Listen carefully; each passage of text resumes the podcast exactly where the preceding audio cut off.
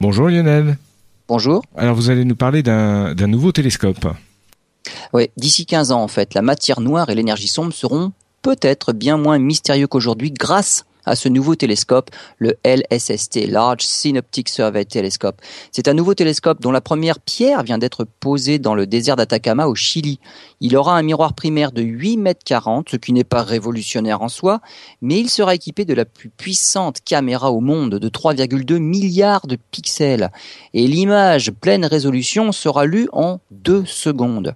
Sa puissance sera telle qu'il observera toute la voûte céleste de l'hémisphère sud tous les trois jours, soit 80 fois par an pendant 10 ans.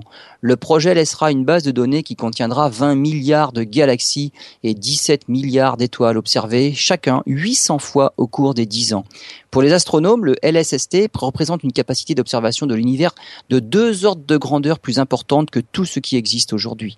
Il nous aidera à mieux comprendre la structure de l'univers et devrait nous fournir des informations inédites sur la matière noire et l'énergie sombre.